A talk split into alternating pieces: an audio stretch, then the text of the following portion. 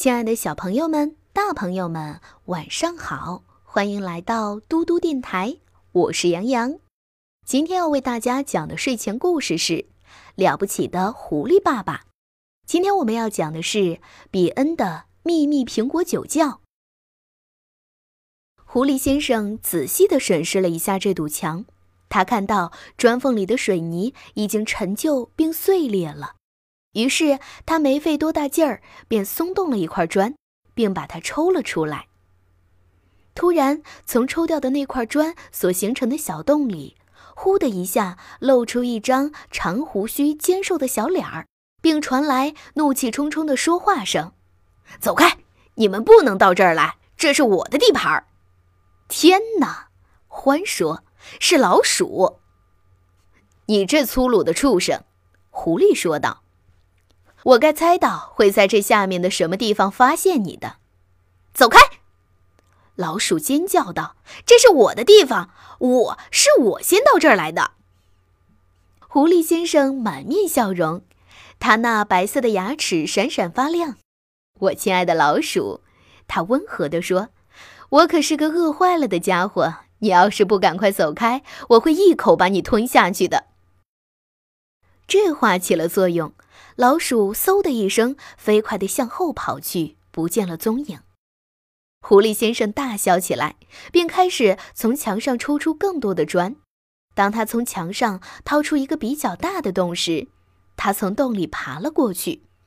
獾和那只最小的狐狸也跟在他的后面钻了进去。他们发现自己来到了一个宽敞、潮湿而又阴暗的地窖里。正是他。狐狸先生大声说：“这是什么？”獾说道：“这个地方什么也没有啊。”火火鸡在哪里？最小的狐狸盯着暗处说：“我想比恩是个养火鸡的人呀。”他是个养火鸡的人，狐狸先生说：“但是我们现在不是来找火鸡的，我们已经有了很多的吃的东西了。那我们还需要什么，爸爸？”好好的在四处瞧瞧，狐狸先生说：“你就没看到有什么东西让你感兴趣吗？”獾和最小的狐狸向半明半暗处窥视着。当他们的眼睛对黑暗习惯了的时候，他们开始看到石墙上的架子上放着一批样子像是玻璃缸的东西。他们走近几步，果然是罐子，有好几百个呢。每个罐子上面都写着“苹果酒”。最小的狐狸一跳老高，“哦，爸爸！”他大声说，“看呐，我们找到了什么？是苹果酒！”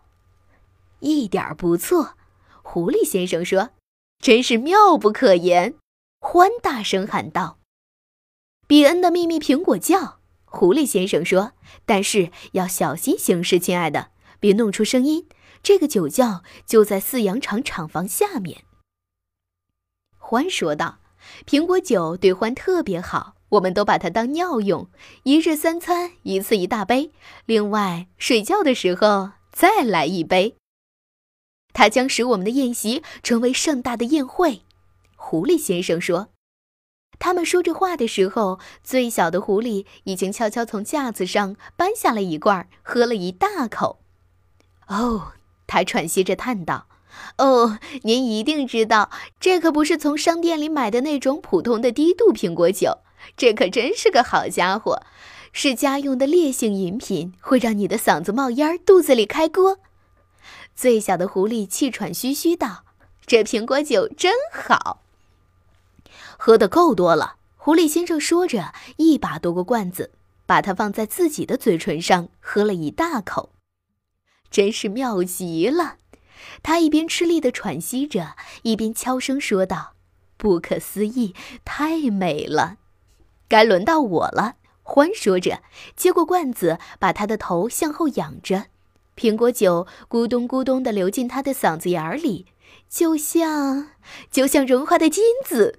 他喘息着说：“哦，狐兄，这就像就像饮用阳光和彩虹啊。”你们在偷酒喝！老鼠尖叫道：“快把它放下！你们都快给我喝光了！”